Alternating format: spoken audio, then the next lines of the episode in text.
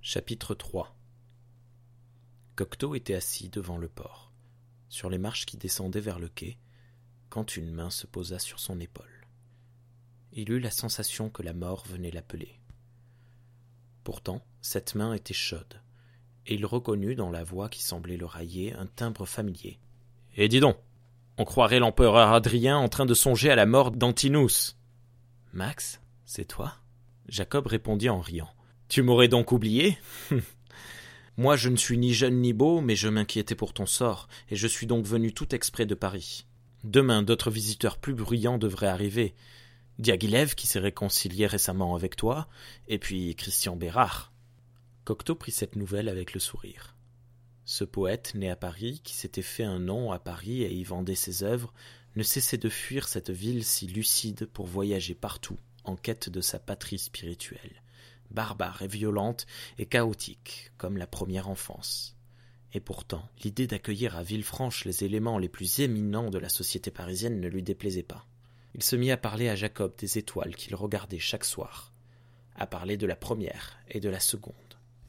Mais déjà, dans le ciel au-dessus d'eux scintillaient d'innombrables étoiles dont l'éclat se reflétait sur les eaux paisibles du port, et il était difficile de ne pas les confondre avec les feux des mâts des trois ou quatre bateaux ancrés là.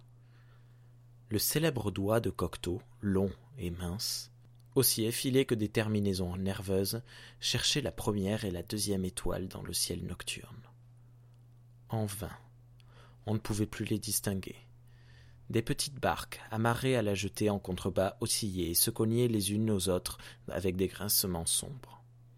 Tant que Radiguet était encore vivant, murmura Cocteau, nous avons vécu en compagnie du miracle. Moi, par l'étrange action de ce miracle toujours présent, je vivais enfin en accord avec le monde. J'avais l'impression que l'ordre qui le régit fonctionnait à merveille. Mais je n'avais nullement conscience de ce miracle.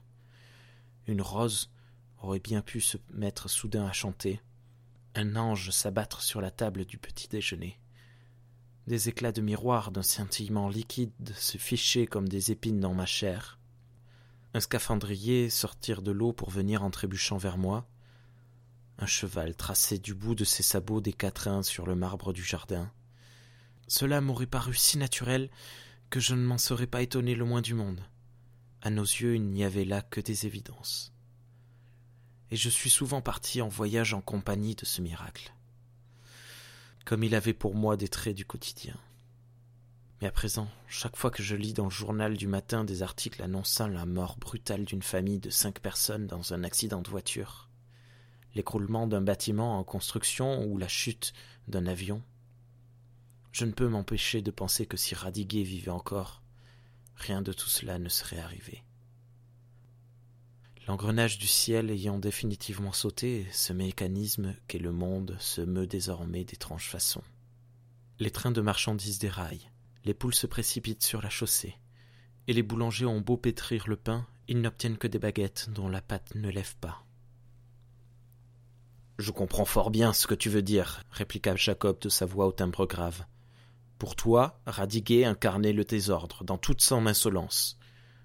Ce désordre fait que les roses, qui ne sont pas nées pour chanter, se mettent pourtant à le faire. Je comprends ton refus d'attribuer la mort de Radiguet à une cause terrestre.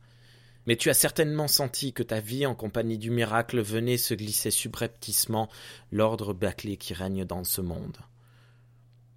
Et toi, ou vous deux peut-être, vous êtes obstinés à vivre une vie de pur désordre, afin de vous opposer farouchement à cet ordre-là. Bien sûr, ce n'est pas lui l'assassin de Radiguet. Pourtant, au moment où le ciel s'apprêtait à tuer ce garçon, reconnais que vous lui avez tous les deux prêté main forte. Je l'ai souvent dit, moi aussi. À chaque fois que je le forçais à écrire, je croyais le boucler en lieu sûr mais en réalité, en lui supprimant ainsi son lest, je ne faisais que l'alléger de la charge qui le stabilisait. L'an dernier, à la fin du mois de septembre, après avoir achevé à la campagne la rédaction du bal du comte d'Orguel, Radiquet est rentré avec moi à Paris. Et l'automne est venu. Puis, de l'automne à l'hiver, nous avons vécu à peine deux mois ensemble, jusqu'à sa mort, le 12 décembre. Et de cette vie, tu as entrevu quelques éclats. Oui, j'ai vu tout cela. C'était une vie effrayante, dont le rythme nous faisait basculer vers la catastrophe. Oui, une vie effrayante. Mais comment aurions-nous pu vivre autrement?